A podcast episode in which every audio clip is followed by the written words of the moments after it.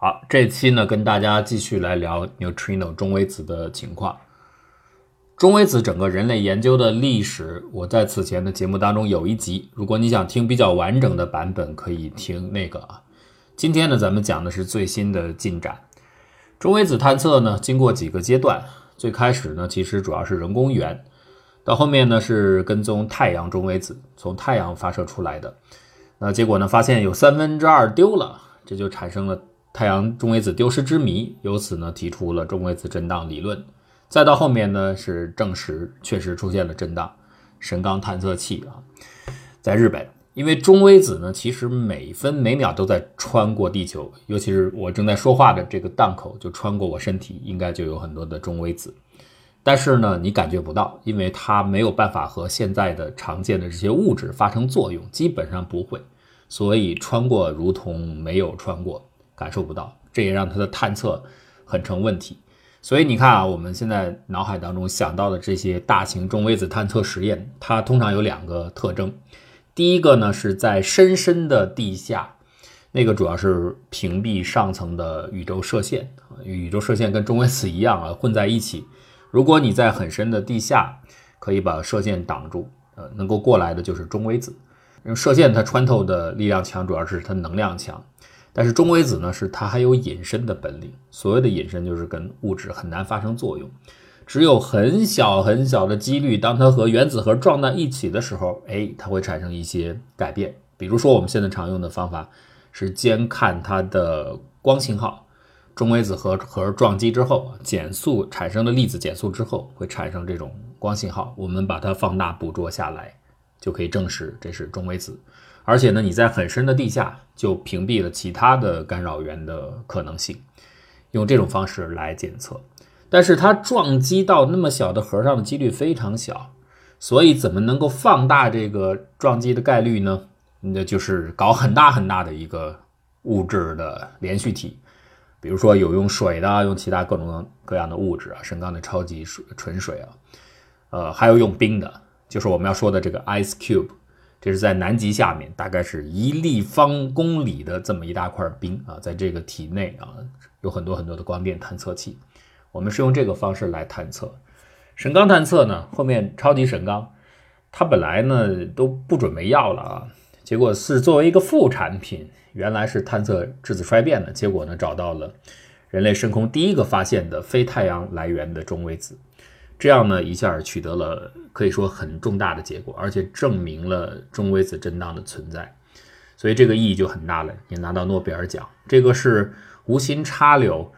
呃，用副产品取胜的一个最经典的例子了。那现在呢，中微子的探测可以进入到一个新的阶段，就是不仅仅是太阳来源，我们还想探测深空当中高能中微子的到来。这个就更不太容易了。那怎么鉴定呢？刚才所说的那些信号啊，你经过正确的排列和计算，其实你可以推测它的来源，根据它的闪光的速度、强度，这是可以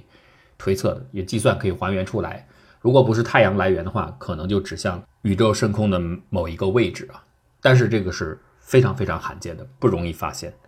到二零一七年的时候，我们第一次找到了一个。经过漫长的宇宙旅行，从宇宙深处的一个来源到来的高能的中微子，就是在 Ice Cube 上探测到的。这个来源呢，后来被证实很有可能是 Blazer。Blazer 就是大家看到现在好多宇宙的宣传片、科普片视频当中，你会看到那种最让你一下抓住你眼球的，除了黑洞以外啊。那个艺术创作的载体最最常见的一个形象就是 Blazer，就是一个旋转的非常壮观的天体当中，然后突然冒出像两个耳朵一样啊，两个探照灯一样，往两个方向射出一股高能的喷射流物质流，然后那个物质流呢，基本上能达到接近光速的程度，那个叫相对性喷流。啊，因为这个现象太醒目了，而且它的形象特别特别的突出，别的天体没有这种东西，往外喷着两个辐射状的射流，所以呢，很多人看到以后立刻就会记住，那个就是 Blazer。Blazer 呢，简单来说就是它叫 Blazer 呢，也是因为这两个喷流来形成的。它其实一般认为就是星系中心的活动星系核啊，中间是超大质量黑洞，然后它有吸积盘，吸进来东西呢加热能量非常的高，然后产生了这种极高速的喷射流，确实是接近光速啊。正是因为它接近光速，相差无几，所以有的时候观测甚至会出现认为它有超光速的情形，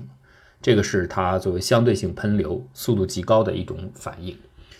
Blazer 呢，现在也算是研究的热点了，就是因为它能量太高了，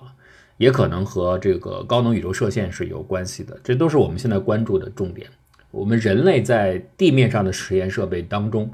和我们有限的太阳系当中，最大的一个困境就是我们的能量达不到那样的程度，怎么加速也到不了那个程度。但是宇宙当中有天生的这种来源，所以这个是很引人关注的。另外，Blazer 呢，它这个光耀度呢会在它为什么叫耀星体啊，或者叫耀变体，就是它因为变化的速度很快。这个快呢，就是看那两个喷流，那两大耳朵或者那两束目光，到底照着你还是没有照着你。如果相对来说比较接近于观测者方向，那就看起来非常的明亮。那如果不向那个方向，这个一下就下去了。所以这个是它的显著特征。一七年的时候，Ice Cube。就这个冰立方探测中微子找到的一个中微子，然后结合后面的观测来源，锁定它的产生源很可能指向一个 blazer。啊，那个时候我们就知道，哦，原来 blazer 有可能会产生中微子。但是最近啊，刚刚发表的一个新的成果，锁定了深空中微子的另外一种类型的来源。这个事情之所以大家很关注，就是。又有了一个等于新的突破和认知，呃，这个探测的事件被侦测到，大概是在一九年的十月一号，在 S Cube 上发现了。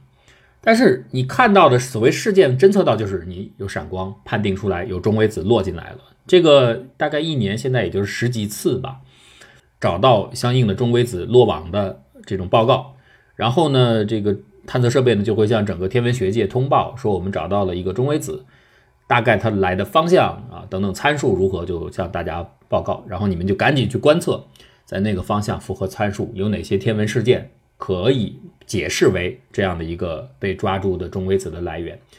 那大家就去找，但是很难啊，经常你报告完以后去找半天，发现没啥，或者呢没有能对得上的事儿，但是一九年十月一号发现的这个中微子呢对上了。加州的 Zwicky 的望远镜，他们很快发现了一个潜在的解释，而且看起来很有很有力啊，就是 TDE。所谓的 TDE 呢，叫潮汐破坏事件。大家知道啊，由于引力特别大的时候，就像我们那个引力的前面后面不一样，形成潮汐一样啊。黑洞就是有潮汐力嘛，所以它可以把落入它其中的物质，如果这个潮汐的梯度很大，它可以把把这些物质给撕碎。啊，恒星就是可以这样来被撕碎的。当然，这个一般要求黑洞是质量非常大才可以。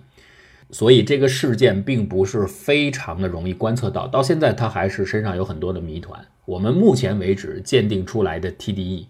潮汐撕毁恒星的事件，也就是不足一百个吧。那当然也可能是因为我们的观测有限啊，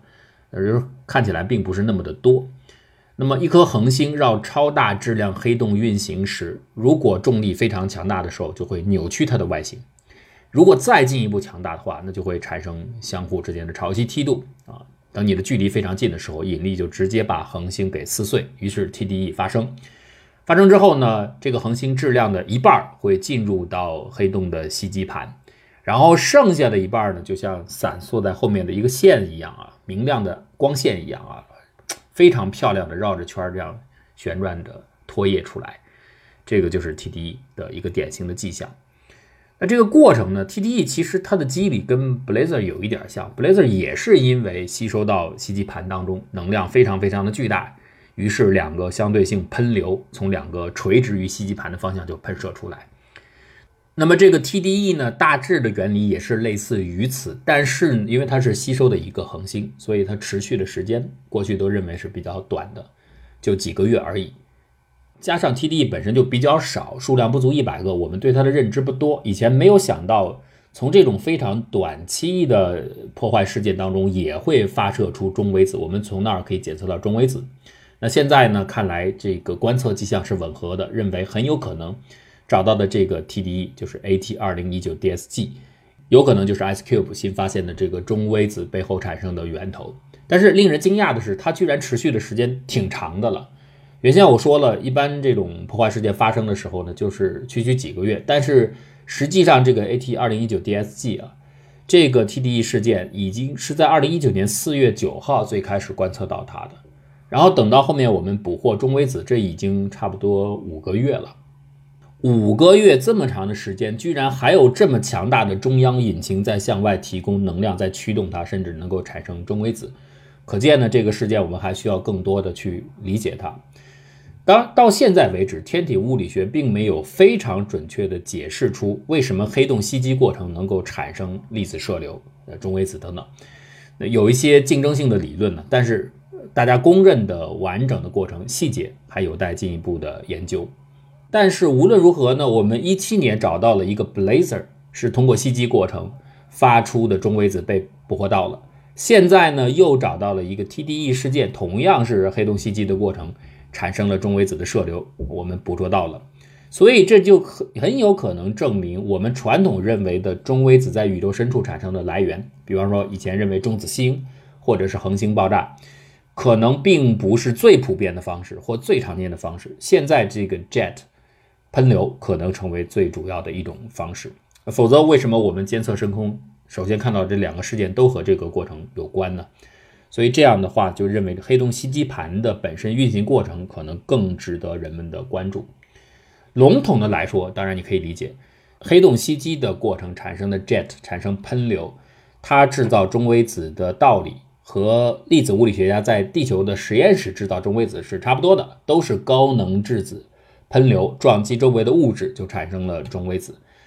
这是一个大体的解释，那么我们需要完善的是后面具体的一些细节的过程。还有一点呢，很有意思的就是中微子和高能粒子流，就是质子之类啊，其他的粒子，在宇宙深处来，每天轰击地球的大气层，我们就可以看到这种超高能的宇宙射线。这二者之间可能也有某种连接，所以呢，这个方面也需要加强关注。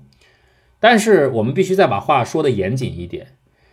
一九年找到的这颗中微子是不是就是稍后发现的 TDE？是不是就是一个是源头，一个是结果？现在也不能百分之百的说死，只能说很可能，大概不是。也就是说，他们二者只是随机的两个观测巧合在一起，这样的几率仍然有千分之五左右。